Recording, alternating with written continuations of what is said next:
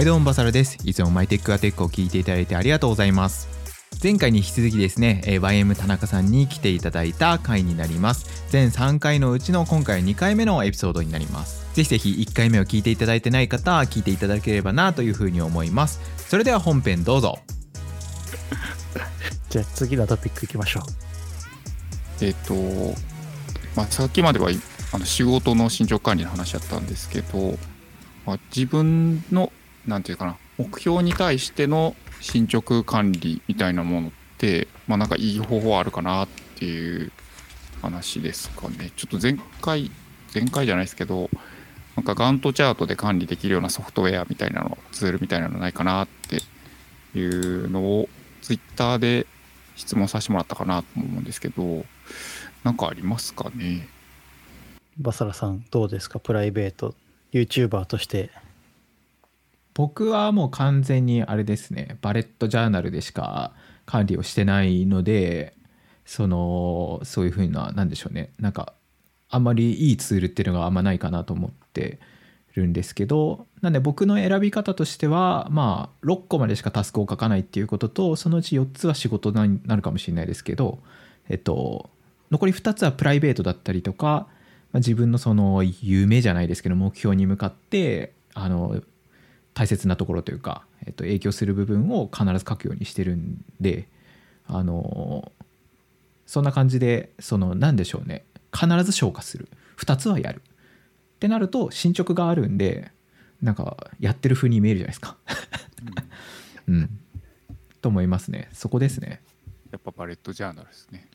はい、まあそれは Todoist とかでも全然よくてあの大切なのはその自分ののキャパシティを見誤ってるから仕事用と自分用って分けなきゃいけないかなと思ってますね。あのそれは自分のキャパシティに合ってない量の仕事の仕事をしちゃってるんでプライベートの方が進捗がうまくできなかったりとかやりたいことが多分できてないっていうことができてる起きてる可能性はあるのであの例えば自分の仕事が1日まあ例えば余力を残した状態っていうのが2つだったら2つしかできないんですよ。はい、なんでそこに多分自分の中で4つとか5つとかあといろんなことができてなんか6個とかになっちゃった場合はあのさらにその良くない状態になっちゃうかなとは思っててで結局なんか1年振り返ってみると何もなってないじゃんっていうふうに思いがちになっちゃうかなと思いますね。うん全くなんで余力を残してないですね。そうです。余力をやっぱり残すっていうかあのプライベートもやらなきゃいけないのであの逆に言うとそのプライベートに関するその責任感がなさすぎるっていうところがあるのかなとは思います。そこは日本のサラリーマンの人が一番いけないところで。かっこいいプライベートに関する責任感。そうですそうです。プライベートに関する責任感日本の人っていうのはかなりないくて仕事がやっぱり仕事言われるから言われるんであれなんですけどあのプライベートって誰も言われないのででもプライベートのやっぱ責任感責任感っていうのはやっぱ足らないんじゃないかなと思ってますね。それで言うと小迫家は妻と Google カレンダーを常に共有しているのでタスクはほぼ Google カレンダーに入れてます。でなんか妻がその日こういうセミナー出たいみたいなのがあると Google カレンダー上でそのまま OK って書いて返事してなんでまあお互いのプライベートに対してここはなんか1時間ブロックしたいから子供の面倒を見てみたいなのはほぼカレンダー上で成立させてます。で、その中でプライベートの目標、例えば今うちだと妻が仕事用の椅子買わなきゃいけないとかそういうのは基本的に夫婦でずっと喋ってて僕今 DMMA 会話やりたいんでそれもやりたいんだっていうのを食事中とかに喋ってるんですけどそこで喋ってる中で本当に重要そうなのはカレンダーに落ちていくっていう感じです。でも DMMA 会話やりたいって1ヶ月言ってたら妻がもう始めててもうずっと今毎日やってて あの計画奪われたみたいな感じになってますけどまあでも夫婦の場合はさっきのバサラさんが誰からも言われないんでっていう状況を逆に言われる状況を作りやすいのでできるだけ夢を共有してリマインドしてもらうような状況とかスケジュール帳の中でリマインド互いにできる状況を作り出すっていうのを心がけてますね。うんうちはあのタイムツリーでおおー。あのやってるんですけどそのまあ時間で区切るほどの予定の入れ方も今してなくて、まあ、でもそれが理由の一つで、まあ、あんまりそのお互いにフォローするようなことにはなってないんですねあのプライベートに関しては。うち晩ご飯で麻婆豆腐とかも入ってますよ。鶏のカシューナッツ炒めとかも。で、そのメニューだったら僕でも帰って作れそうだから今日は僕先作るよみたいなのとかも話します。うんなるほどなそこまで割られてるんですね。まあちょっとそれ後でも出てくるんですけどあの高い生産性ですね。高い生産性ですよ。じゃあそっち、そのトピックに移りましょう、そのまま。はい。そうですね。はい、あの、なんですかね、あの、二人とも休んでるように見えないんですよね。うん。なんで、あの、どうやってそういう高い生産性って維持してんのかな、まあ、あの、モチベーションもそうですけど、モチベーションしかり生産性しかりどうやって維持してんのかなっていうのはちょっと僕不思議に思ってます。あ小迫さんありますか、までも寝ることじゃないんですかね。あ、それは正しいですね。はい。それは正しい。はい。寝ることが、まあ、一番というのは正しいですね。まあなんかその高い生産性を維持しているように見せて、子供と僕9時に寝落ちて普通に6時とかに起きるので、9時間とか寝ちゃったりしますけど、なんであの予定としてブロックして今日みたいにマイテックピュアテックも2、3時間取りますみたいなところを定めてないとき、集中モードじゃないとき以外は逆に子供と過ごして寝ちゃったりとか、ご飯一緒にやったりとか、ひらがな一緒に書いたりとかしてる感じで、なんか集中する時間を決めていて、それ以外はそこでベストになるように体調を持っていくっていう表現の方が正しい気はしますね。私は。バサラさんどうですか？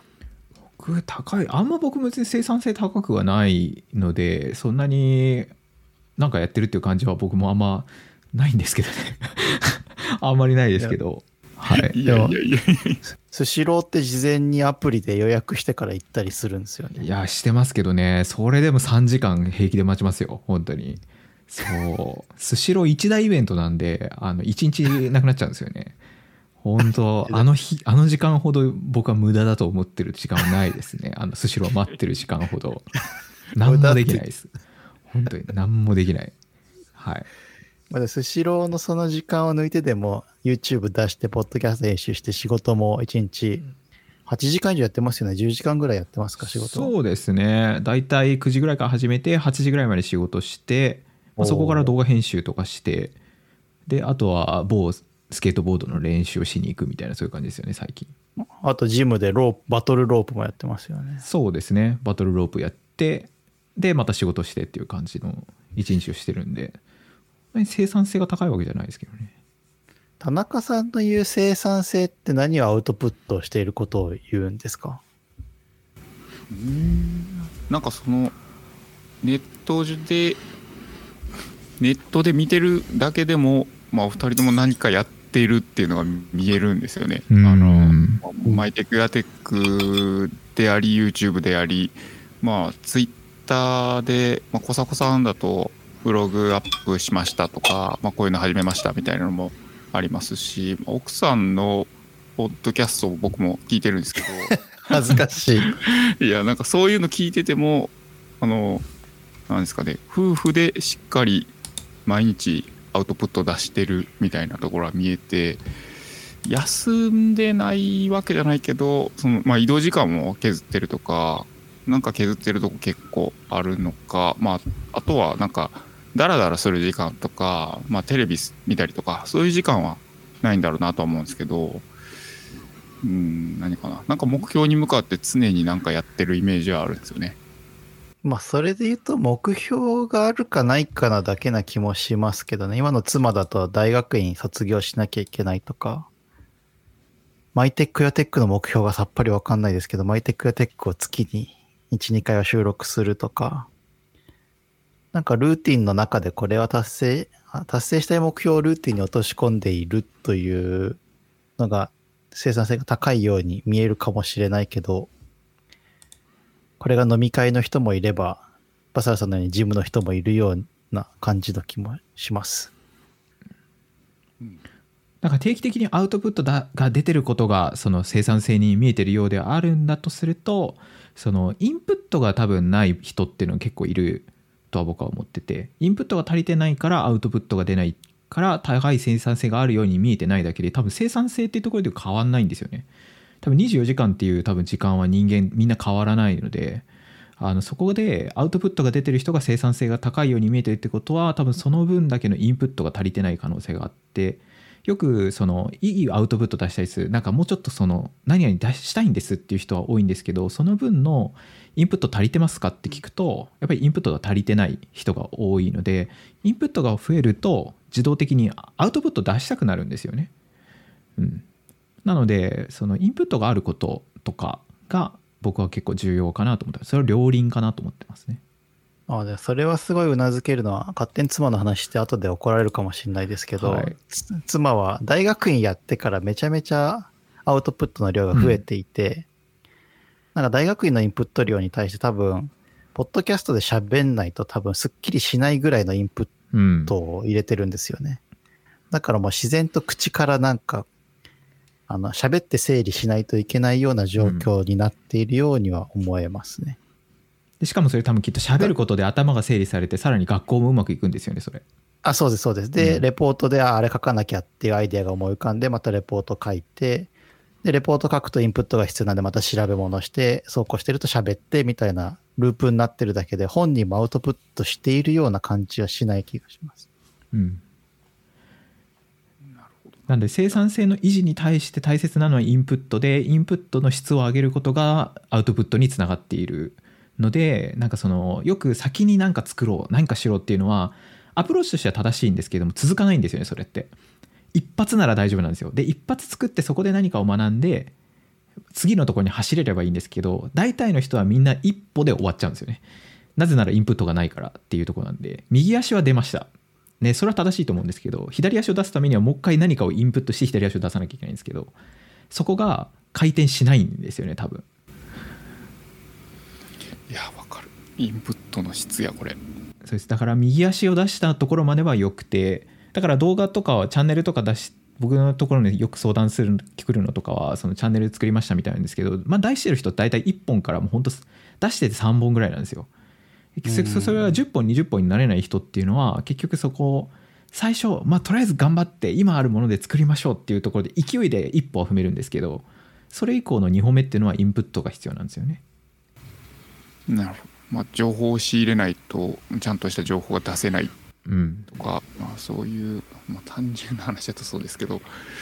そっか、まあ、インプットの質が完全に響きましたうん、インプットの質がやっぱり重要なポイントにはなるとは思いますね。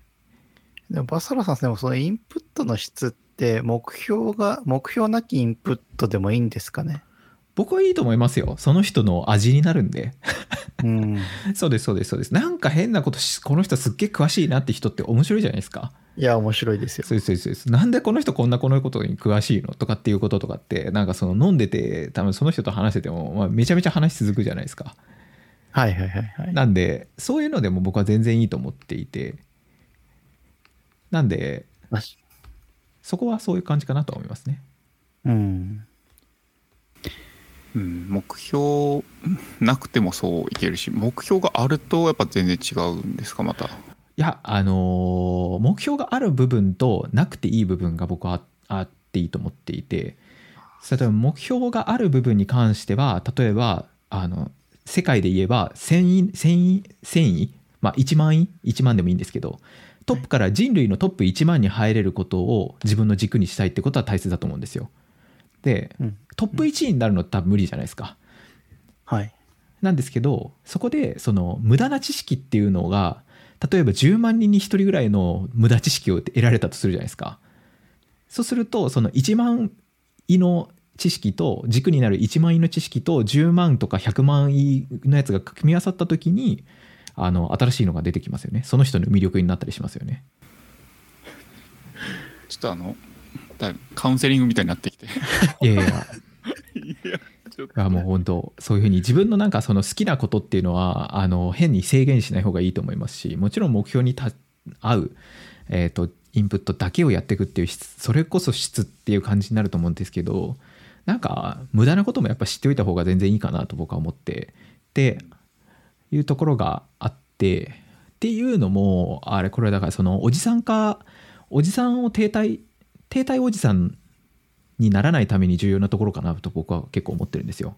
て停滞おじさんって何ですか？つまりその人間の能力って80%とかになった時にはい。限界来るじゃないですか。伸びが悪くなるじゃないですか、曲線として伸びが悪くなりますよね、さ80%さちっちゃう。はい。そうですそうですそうです。ってなった時って来るのが社会人10年目とかそこら辺だと僕は思ってるんですよ。おーそれが確かに35歳とか36、7歳とかっていうタイミングでそのその分野ではその80%の能力までいっちゃうんですよ。でうんそこのゾーンにいるのってめちゃめちゃ楽だと思うんですよね。楽だと思いますしなんかその、い、いんですけどそこで人間って実は停滞してるんですよあーでそこから次のとこに多分飛び込まないと成長がないんですよね。ってった時にその無駄目標以外の知識っていうのが役に立ってそういえばあれって気になってたなっていうところに飛び込んだ時に面白いとは思うんですよね。うん。うんいい話。なのでその停滞しないようにそういう感じですかね。田中さんの業界ではいわゆる中堅というかもう手なりで仕事ができるようになるのって何年目とかなんですか？どうなんですかね。多分まあ人にはよりますけどやっぱり10年ぐらいですかね。10年ぐらい経つと早い早い人だとチーム率いて、うん、行くぐらいの係長とかまあそういう肩書きがついてくる感じですかね。そうすると努力よりも組織の力の方が上回ってきてなんとなく仕事ができちゃうみたいな状態になっちゃいますか？ならないんじゃないかな。あならないんだああなるほど。組織の力ってどうなのかなちょっと僕の僕の組織的に言うと僕のイメージする組織的に言うとうーんパワーがちょっと足りない感じはあるんで、まあ、ちょっとそこはうまく回さないとダメっていうと組織のパワーだけではもう勝手に回っていくっていう状況にはないかなって思うんですけどね。うんまあでも周りが同じように成長していってる組織とそうじゃないところがあるんであの何ですかね中途採用の人間が多いとような部署だと、まあ、ちょっといきなりバンって集めてさあ行こうって言っても一丸になっていけないみたいなところとかシステム分かってない人が集まった結果やっぱり会社のルール通りにはいけなかったみたいなところもあったりするんで。うんちょっと今の質問だと、まあ、みんなが用意どんで、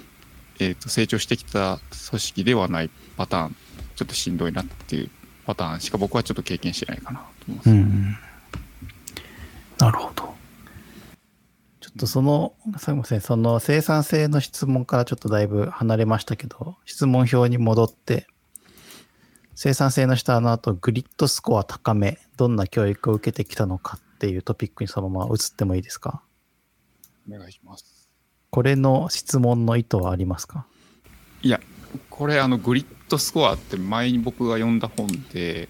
多分ご存知かなと思うんですけどあのやり抜く力みたいなのをグリッドスコアって言ってるはい。んですけどそのなんていうんですかねやり抜くやり抜いてるように見えるんですよね。あのお二人は。あのなんていうかな。諦めずになんかコツコツやっていくっていうようなことが得意なんじゃないかなと思ってて今までまあどういう、うん、どういうところで育ってきたのかなっていうのが、うん、ちょっと不思議じゃないですけど今疑問に思ってるところがありで、まあ、自分も子供が生まれて、まあ、そういうふうに育ってほしいなと思うんでそういうふうに育てるためにはどうしていけばいいかなってちょっと今疑問に思ってます。じゃあバサラさんお願いします僕ですか？僕そんなにやり抜く力高くないんでそんなにやり抜いてないですね。もっとチャランポランですね 僕は。やっぱりやり抜く力高いのはやっぱ小佐さんじゃないかなとは思いますね。いや僕も旗からた見てみて。僕も高くないというかやり抜けるようになったのは多分社会人になってからですね。大学受験も第一志望入れなかったしその前で言うと中学受験も第一志望じゃなかったしで、大学中も留学しようとしたけど、なんか、なんとなくスペイン行っちゃって、アメリカとかで経済学勉強せずに、スペインでギター勉強しちゃったりして、なんか得意な分野がないまま、それとなくうまくこなしてきた器用貧乏みたいなのはすごいコンプレックスの中であって、やっとやりたい仕事に就けたのが社会人2年目とかでフルスイングできるようになって、で、転職してバサラさんと一緒の職場になって、なかなかまたそこでもグリッドというかやり抜けないところも続きましたけど、2年ぐらい働いたらまたやり抜けるようになってって感じで、結構社会人の2年目、5年目ぐらいでやっとやり抜け、やり抜くコツをつかんだ感じですけど、それまではそもそも自分が器用貧乏だなっていうのは結構コンプレックスでした。うん一筋縄ではなかったんですね。だからまあ今でもうんまあ、それで言うと、この田中さんの紹介してる本で、やり抜くことが重要っていうことを認識してなかったから、器用貧乏だった可能性もすごい高いですね。それはちょっと僕もあの本読んでそう思いました。はいなんでまあ、その本を読んだぐらいから、やり抜けばいいんだっていうのが、まあ上司とかからも言われて分かったぐらいから、なんか、なんでしょう、停滞しても怖くなかったり、そのさっきの80%でサチュレーションしても怖くないっていう状態になってからは結構、旗から見るとやり抜けてるのかなと思いますけど、それはただただ停滞が怖くなくなったってだけな気もします。うんそれとバサラさんとか無限にやり抜いてますけどね、停滞しないんで。僕はあの多分やり抜いちゃうやり抜くんじゃなくて多分あの突き抜けちゃうんですよね多分 多分そのいう話で言うとそのやり抜く力とかのやつ僕も読みましたけどそのあんまり僕その意識はしてなくてあの多分オタク気質なんでその貫いてっちゃってるんですよね。その例えば今もそのジムで体すごい鍛えてますけどそう結局今なんかあの特に練習しなくても爆中できるようになったんですよ。この年で。なんかそのなんでで気づいたら爆中できるようになってたんですけど。なんかだからその爆中を目的にしてたわけじゃなくてもう楽しくて体を動かしてたら爆中できるようになっててっていうのでやり抜くどころかその行き過ぎてるよねみたいな あのなんかやり抜いたっていうよりもあの突き抜けてどうしたの何してんのみたいなのに今なっちゃってはいるんですよ。なっちゃっててるんであんまりなんかその僕も 意識してないでその変なとこに行ってるっていうのがやっぱ多かったんで変わってるんでしょうね多分僕は。うん、なんかハイブリッドな感じがしますね。そうですねコツコツやれるっていうのと好きなことをやってるっていうののハイブリッドな。そうですねだ僕もともとだから営業であのコードも書けなかったですしあの、ね、パソコンもさ触れなかったんでいうところから始めてってそこから一気にオタクにオタクっていうかその PC オタクにババッと落ちてってっていう感じで、まあ、最初はウェブデザインを並び始めてそのデザイナーにバーッとなってって一気にデザイナーの方向行ってそこからエンジニアリングの方にバーッと行って今は動画制作にガーッと行ってみたいな感じで、まあ、その時々でなんかその面白いところにもうバーッと行っちゃうってとこはあるかもしれないですね。うん、猿のようにはまるっていう。そうですそうです本当にそういうような感じでうん何度も何度もやってなんかそういうのが面白いっていうのがあるかもしれないですね。あの、言っていいか分かんないですけど、バサラさんのバイトで全国2位になったエピソードマジで好きなんですよ。そうですそうですそうです。あの僕そうです。あのマックのあのところママクドナルドで働いてたんですけどそこであれですね。あのマクドナルドってその天下一武道会みたいなのを各店舗ごとでやっていてあの AJCC っていうオールジャパンクルーコンテストっていうのがあの当時行われてたんですけれどもそこでそのいかにそのハンバーガー部門とかそのポテトのバギング部門とあとあのカウンターのレジみたいなの3部門ぐらいで戦うんですよ各店舗ごとで。っていうののやつであの調理のところのとこであの東京で第2位になりましたね。そうそうそうすごすぎるというかまあやっぱりハマると強い。ハマるとそこはそうですねそうはありますね。